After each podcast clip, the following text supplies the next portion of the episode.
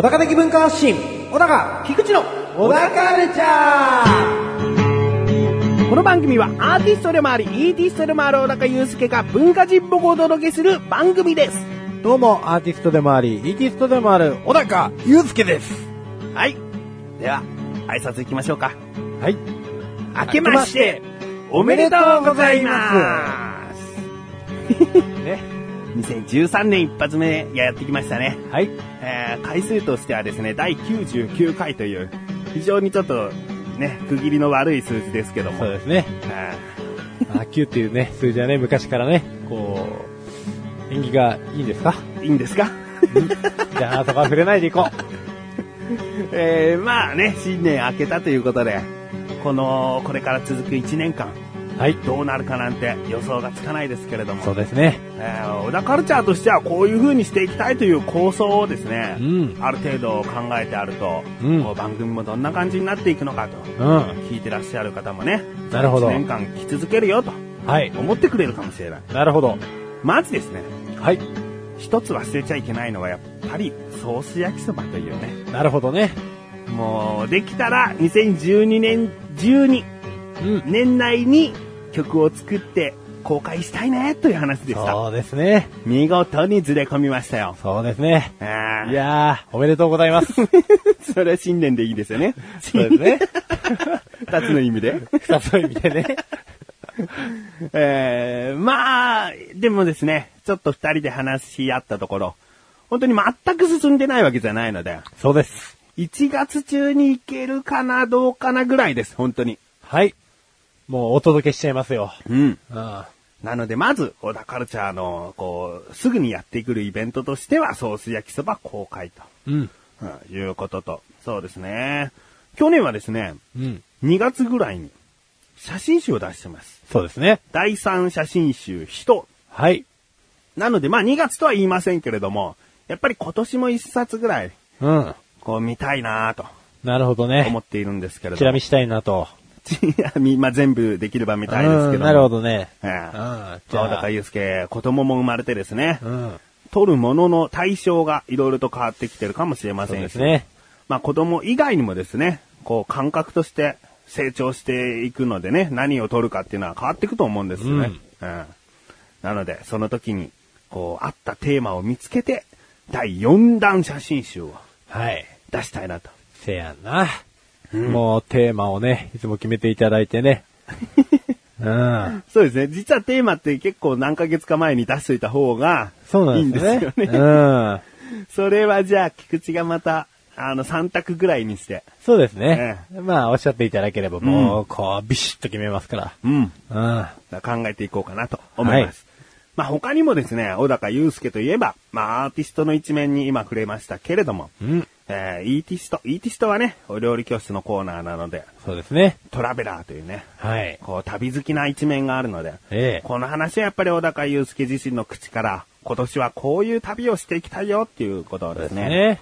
話していただきたいなと。はいあくまでも予定なので、うん。宇宙なんていう馬鹿げた答えでも、まあこちらとしては苦笑いをしながらうなずきますけども、お、なるほどね。じゃあね、まあ宇宙に関してはですね、まあ非常に興味がね、今集中していると。お。僕の意識は宇宙に向いてるんですけれども、まあ、あれですね。年内一発目はですね、もう決まってまして、えっ、と、1月の僕の息子の誕生日がですね、15日なんですけれども、うん。15日から伊豆に行きます。あの、実は、この前も行ってたんですけれども、うんこの前というかだいぶ前も行ってたんですが、うんえー、キラの里っていうですね、宿に、また、両親と、でその時はうちの嫁さんが妊娠中だったんですよ。はいはいで、これはい。4人で行ったんですけれども、今年はですね、まあ、1人増えて、おうおい、ちょっと行ってみようぞと。うん。行ってみようぞ。行ってみようか。行ってみようかおと。いうことに相なりまして。うん。まあ、これはまず第一弾ですね。あなるほど。それこそ美味しい料理が食べれるといいですね。うん、もう食べれるよ。前回はなんかちょっとね、思ったよりうまくなかったな、なんていう風に感想を言ってたおじさんがいましたからね。そうですね。うんもうグアムに関してはね、もう本当残念な限りですよ。二度と行かない。うん。ね。えーまあ、そういう伊豆に行くと。うん。それはでももう本当に決まりきったことなので。もう伊豆はもう確定でございますね。で今年それだけですかっつったらそういうわけにはいかないでしょうん、そういうわけにはいかないわう。な。旅好きとしてうん。は。まあもうね、何月とかね、全く決まってないけどね、うんまたハワイに行こうっていうね。ハワイ。ハワイ。おう。ワイハ。うん。そうですよ。あのー新婚旅行で行ってきたんですけれども、うん。今年は、まあ、要はその息子くんがね、増えてるわけですから、うん。もうグアム行けたんだったら、行けるでしょと。うん。うん。ハワイは何分ぐらいですか飛行機で？8時間ぐらいですかね。8時間。うんグアムは何時間でしたっけ？3時間ぐらいですかね。おじゃあ倍以上ですけれども、うんい。けるんじゃないかなと。そうですね。まあ、いい子にしてってくれるといいですね、飛行機の中でね。まあ年が変わってね、0歳と1歳また違いますからね。そうなんですよ。性格出てきますからね。そうなんですよ。いや、もう3時間でも結構きつかったんですけどね、ー。全くこの辺予測はできないんですが、自分の知り合いのですね、その、まあ、親友達がですね、ね1歳、2歳ぐらいの子かなえ、うん、を、たった1時間ぐらい、うん。こう、九州に行くだけの飛行機で、うん。もう、うるさくて恥ずかしくて、このまま飛行機墜落してほしいと思ったらしいですからね。あらまあ。もうみんないっそ死んじゃおうよ、みたいな。もう、すごい傾いたんでしょうね。う自分のその、気持ちの傾きとともに飛行機も傾けみたいなことだったんでしょうけれども。だからね、子供は言えば言うことを聞く年じゃないから、ああ、まあそうですね。だから一番大変なんですよね。うん。うんそこでの、まあ、スチュワーデスさん、キャビンアテンドーさんの対応にもよるしね。まあそうですね。ううんまいことあやしてくれたりね。うんまあ話しかけてくれたり、飲み物くれたりすると、うんだいぶ和らいだりすると思うんですけどね。うんいやーでもまあ、い自我がある分、そうですね。もうそこまでの育て方もね、多少影響するでしょうしね。うんうんそれも踏まえて、お子さんがいる旅ということになるんですよね。そうですねね。うん。その話も楽しみにしております。はい。あの、自分の方にですね、うん。とあるリスナーさんからの声が届いておりまして、ええ人の旅している話は面白いと。おう前回、前回というか前、グアムの話を3回にわたって話しましたけれども、全然良かったとおういう意見を頂戴しましたよ。おかしいな。なるほど。なんかやっぱ人がね、こうう、どっか旅に行ってきてこんなことが起こったって聞くのは自分の参考にもなるし、なるほどね。なんかどこかしら自分の経験談っぽくも感じ取れたりもしちゃうから、なるほど聞い。てて楽しいみたいですね。ああ、じゃあもうこれからもね、ビシバシお届けしてまいりますよ。うん。うん。まあ、伊豆は長くて2回にしておきたいですけどね。そうですね。まあ、伊豆はね、まあ前回言ってますからね。だからそんなに、あの、話せることもないかなと。んまあ一応ね、両親なんかもね、うん一緒に行くから、うん。あんまり過激なことはしないですけれども。はい。うん。まあそれなりにね、どうにかしてやろうと思いますよ。なんか怒るといいですね。うんそうですね。はい。はいそういう感じで、小田カルチャー、今後も話すネタは尽きないんじゃないかなと思っております。はい。まずは、ソース焼きそば。はい。そしてもう一つ前に、次回ですね、第100回となりますので、それはそれで、ちょっとした、いつもとは違ったことをしていきたいなと思いますよ。はい。ということで、2013年もよろしくお願いします。よろしくお願いします。それではここで一旦 CM です。最高段放送。最高段団長メガネ D です。この上なく素晴らしいこと。もう一度考えること。光を取り入れること。全部最高って言いますよね。そんな最高をキーワードに投稿していく番組最高段放送。最高の表記はカタカナですポッドキャストで各週水曜日に配信中。あなたも最高段に入団しませんか？最高段放送。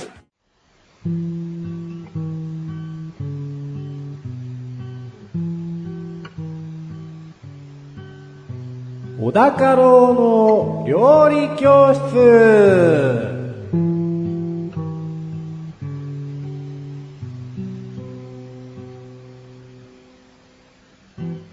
のココーナーは料理研究家の小田郎先生に食についてあれこれご指導していただくコーナーです。ちなみに番組内で料理は一切いたしません。先生今年もよろしくお願いします。今年もよろしくお願いします。幸先よくですね、メールが届いております。よっ早速お読みしていきたいと思います。はいよ小高郎ネーム、トマトンさん。ありがとうございます。本文、小高郎先生、菊池さん。ここではご無沙汰しております。湯豆腐、お二人にとってどんな印象がありますか？ある意味、肉がおかずな私には理解できない調理法です。しかし、調理法は簡単なものです。もしこれが好物になれば私にとって健康に近づく食べ物となります。どうか今回だけは、ウィキペディアに頼らない情報を期待させてください。なるほどバレてる？あバレてるっていうかね。今言ってるんでね。公言しちゃってるんでね。あれなんですけれども。えーまあね。湯豆腐です。湯豆腐ですうね。ん。どうやらトマトンさんはね、肉おかずという考え方なので、そうですねあまり湯豆腐でご飯が進むとは思えないみたいですね。うん。まあ確かにね、大体の人はね、肉おかずなんですよ。うん。うん。だからもう、確かにね、豆腐かーっていう印象があると思うんですけれども、うん。じゃあ、喋ります？お、トマトンさんをどうか湯豆腐好きにできるお話、お願いします。ね。まあ、いつも通りの流れでいきますよ。ウィキペディアには頼って、えー、ちょっとね。ちょっとだちょっとね。まあ正直に行きましたよね。うんちょっとねうんちょっと偏るよ。はいうんあのー湯豆腐。うん。まあ、ご存知ですね。豆腐を昆布などを出汁にした茹で煮た料理ですと。はい。で、醤油をつけて薬味と共に食べると。うん。うん。っていうのが一般的ですね。はい。で、この湯豆腐の起源なんですけれども。おーうん。これかなり古くですね。日歩寺っていうですね。おーあのー辞書みたいなのがあるんですよね。日歩辞書か。ほ日歩寺じゃねえや。なんだ、日歩寺って。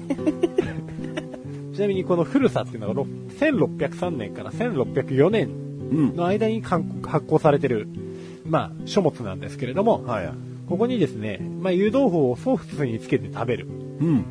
薄く切った豆腐料理の一つという訳が記されていると。で、この日報辞書っていうのがですね、あのー日本の料理を海外の人たちが、日本に行った人たちが、うん。こういう食べ物があったよっていう紹介のために書いた書物なんですね。うん。まあそれに記されていますよと。ううん。ん。だからもう古いですよね。1603年から1604年ですよ。なるほど。うん。ちょっと薄く切るというところが今とはちょっと違うのかなと。そうですね。おでも、今、醤油っていう文化があっちはそれなりにソイソースとしてありますけれども、う。うん。まあ、この頃はね、名前がなかったんでソースになってますね。うん。ソースにつけて食ってたよと、あいつら。なるほど。じゃあレッスン1いきます。はい。レッスン 1! 湯豆腐は1603年頃からある料理なんだよですね。そういうことですねう。ん。で、あと、風俗書物でですね、森貞万光っていうですね、ちょっとこう、いかがわしい感じの匂いをする 名前のやつがあったんですけれども、これはですね、京都南禅寺前の湯豆腐も名物なりと。うん。で、まあ、湯豆腐と言ったらなんですけれども、まあ、好きな人は多分、わかると思うんですが、南禅寺、京都の南禅寺の近くにはやはり湯豆腐屋さんがすごく多いですよと。うん。イメージあります。だからまあそこが発祥ではないかとえーいうような感じがありますね。おで、京都発祥の食べ物だけあって、はんなりと上品なうん。京料理ですよと。おうん。つまりですね、こう、確かに肉は美味しいと。うん。うん肉は美味しいんだけれども、うーん、なんて言うんですかね、その、素材の味とか、うん。そういったものを楽しむ、ちょっとこう、お上品なお料理だよと。なるほど。レッスン2いきます。はい。レッスン 2! 湯豆腐は、京都南禅寺を発祥の地とし、上品な食べ物だとされているんだよですね。ですね。あそう。まあ、調理法に関してもですね、これはもう単純に豆腐を、えー沸騰したお湯にぶち込むだけだあうん。よく言われがちなんですけれども、うんこれはまたちょっと違いまして、えー、美味しい作り方みたいなのを調べてきました。おうん、作ってねえけど。うん。でね、まず平たい鍋に水を張り、はい。昆布を沈め、大ぶりの茶碗に酒、醤油、みりん、だしに花がつお、ネギを巻いたものを6分入れ、鍋の真ん中に置き、八つ切りの豆腐を1回分入れ火にかけますと。うん。で、豆腐がぐらりとゆ揺れたら食べ頃。おうん。まあ要は沸騰する前ですね。うん。沸騰させてはいけないと。うん酢が出るからと。うん。で、えー、だし茶碗に移し、手元の豚水によそって、食してくださいと。なるほど。うん。で、火が通り過ぎるのは、これはですね、江戸っ子的に言えば野暮らしくて、おう。えー、それ1回分は、えー、数切れで止めることおう。と、うん、決まりがあるみたいですね。まあ、これの繰り返しで食べていきますと。うんうんで、次第に出汁が薄まっていくので、追加用の出汁やカツオやネギは、えー、鍋の傍らに置いていくと。うん。うん。なんかあれですかね、中はちょっと冷たいってことなんですかね。買ってきた豆腐ってやっぱり冷たいですから。うん。あのね、あれですね、一度熱湯にくぐらせたりとかしてから、やってもいいんじゃないですかね。あ、もうすでにちゃんと芯まで温まった豆腐を、そうですね。そうですね。うんああえー、ちなみにですね、タラも美味しいよ。レッスンもみたいに言いましたけど、まあ入れる具材は他にもありますよね。そうですね。長ネギもちょっと歯応えあるぐらい大きく入れちゃってもいいですしね。そうですね。あと春菊とかね。うんまあ入れてもいいんじゃないかなってことです。わかりました。レッスン3いきます。はい。ここをレッスンにしろみたいな言い方だったんで、いきます。はい。レッスン 3! 湯豆腐に、タラや春菊、ネギなどを入れても全然いいんだよですね。。ですすね。えいやーよかった。さすがにね、もう長くやってるとね、はい刺してくれるというね。ー はい。うん。で、まあ、こう、タラを入れる場合なんですけれども、うんあ、じゃあレッスン4にしますよ。あ、レッスン4。レッスン 4! タラを一度熱湯にくぐらせて冷水に取る。うん。ですね。そうするとどうなるんですか？こう、臭みがなくなる。なるほど。うん。食べやすくなると。そうですね。うん。美味しいよ。ね。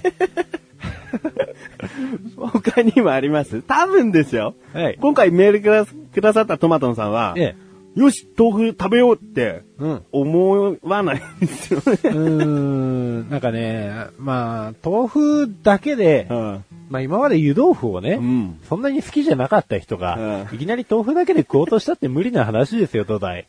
はいはい。うん。僕一つおすすめの食べ方があるんでおすけ、ど。何やね。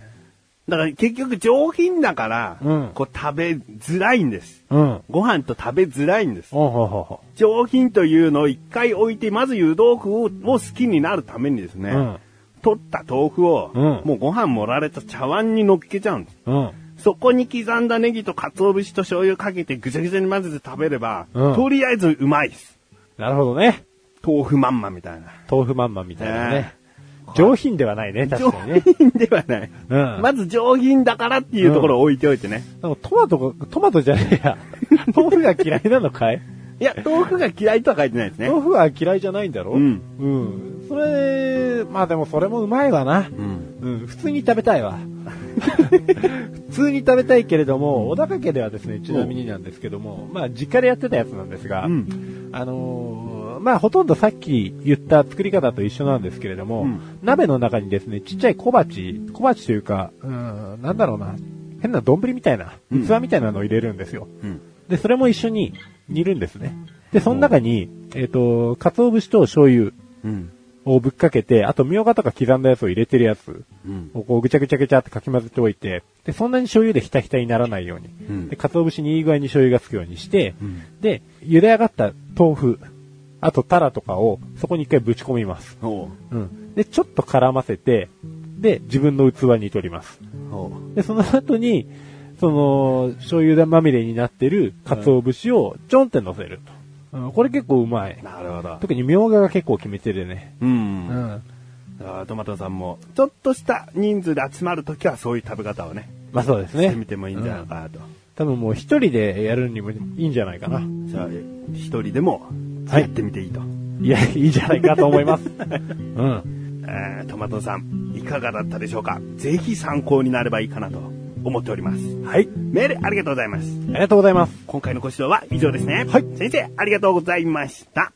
皆さん、何のポッドキャストを聞いているのですか？ん？僕らじ僕らじとは最近気になったものや好きなものをパーソナリティが面白おかしく語っていくという作業用 BGM の最近になる僕たちラジオのことじゃないですか週一で配信。ぜひ聞くべしお高まし、レビューコーナーは小高祐介があらゆるジャンルの中から一押しな一品を選びレビューをかましていくコーナーです。それでは今回のジャンルをお願いします。映画映画では作品名をお願いします。悪の経典。悪の経典これは結構最近ですね。最近ですよ。ねうん。いや、自分は知っておりますよ。はい。いろいろと予告見ておりますので、お、見ました？中身は見てないです。中身は見てない。苦手でしょ。苦手な分野でもありますし、はい。ちょっともう見たくもない。なるほどですね。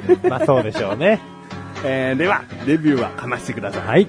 じゃあ、この悪の経典ですね。2012年の11月の10日に、えー、幕切りされまして、監督は三池隆はい。監督です。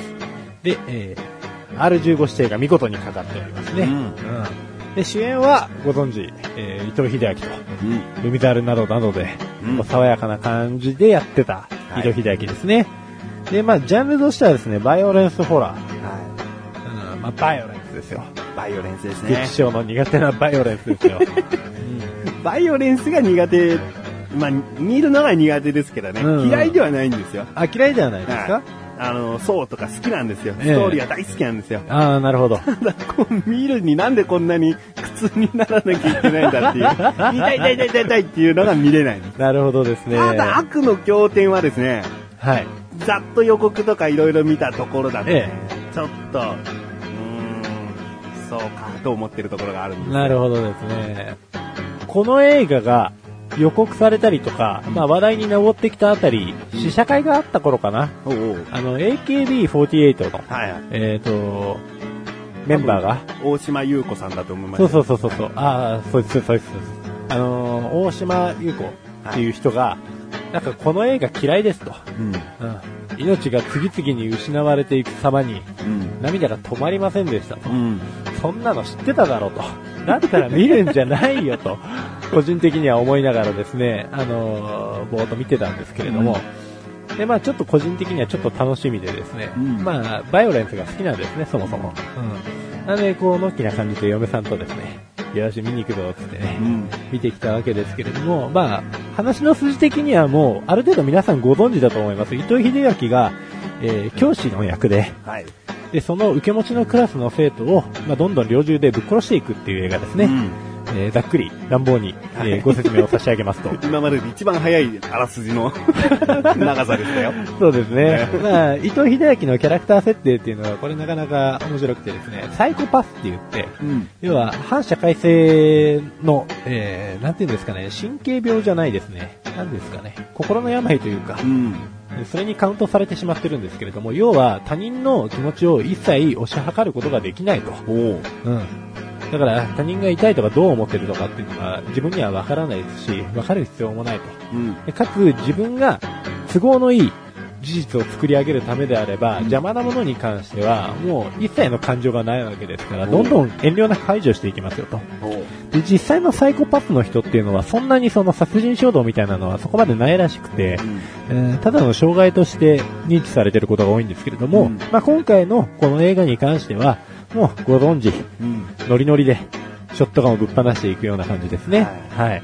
で、まあですね、あのーこの映画のですね、個人的に良かった部分といたしまして、その殺していくシーンなんですけれども、あのージャズが流れるんですね。何が？ジャズが。うん。なんかこう、文化祭の準備とかうん。をしてる、えー、しててみんながこう、学校に残っているあの楽しい空気の中、途中でこう、伊藤英明が、その銃乱射事件を引き起こすんですけれども、うんうんまあもう連続殺人ですよね。うんその、殺してる途中にですね、エラー・フィッツジェラルドっていう、あの、ジャズピアニストかな？がいて、その人のマック・ザ・ナイフっていうですね、曲を、えーとずっと流してるんですよ。うん。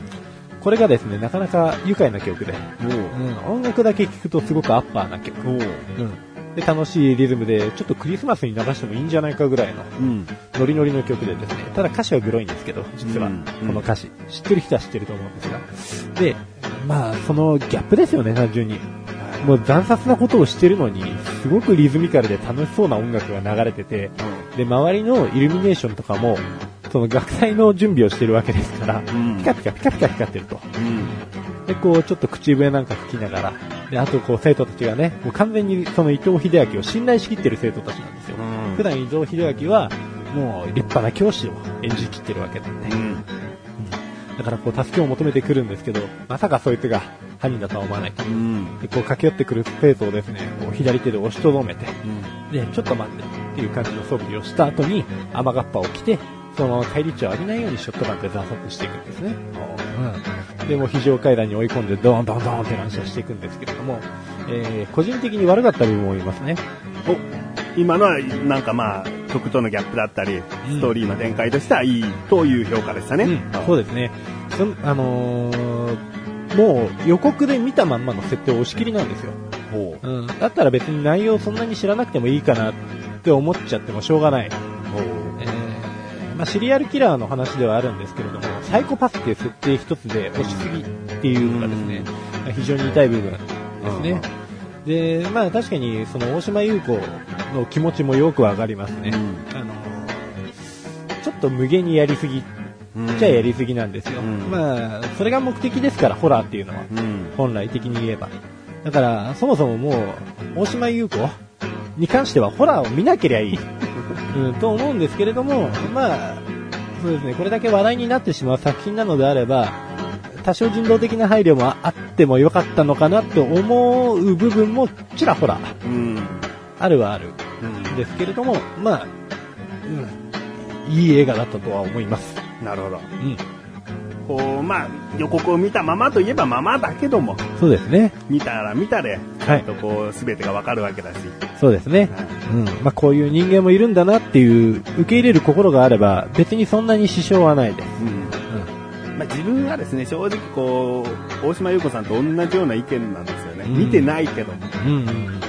だ、ただ殺していく爽快感見てて楽しいだろうっていう雰囲気がしたんです。その制作側の。そうですね。うん、こうんう爽快だろうというか、なんかこんな風に残虐に殺す映画も日本はできるよっていうのをアピールしてるのが強いかったんうん、です。そうなんですよね。センセーショナルだけを求めてるような感じも確かにあるんで、うんだから、見るサイドに、ある一定の良識がないと、おそらくつまんなかったりとか、うんっていう映り方をすると思います。三池隆監督が、ある程度その辺も配慮して作ってるんであれば、また話は別なんですけど、うんうんまあ日本じゃ珍しいですからね、あそこまで。まあそうですね。はいうんただアメリカではああいう事件が実際にあるんで、うんまあ日本で起きてもおかしくないよっていう隠れメッセージみたいなのがあったかもしれないですけど。なるほど。わかりました。まあ今回、いろいろと映画について賛否両論で語っていきましたけれど、そうですね。今回の星の数が気になります。はい最大が5つ星でございます。いくつですか？3.5! 3.5。久しぶりのその中間ライン。うん。今年一発目。そうですね。もしかしたら4かもしれなかったんですけど、うん期待して見に行ったんで、がっかりでさらに0.5引かれてます。なるほど。3.5ですね。はいまあでも今回の話を全て聞いてその評価というのは、あ、そうなんだと納得できる数でもありますね。はい。これで5つと言われた日には、どう、どういうものが5つなんですか、あなたはってなりますからね。間口広すぎだろってね。悪いとこあっても5つはあるんですみたいな。わかりました。はいということで今回は映画というジャンルの中から悪の経典という映画をレビューしました。以上、お高ましレビューでした。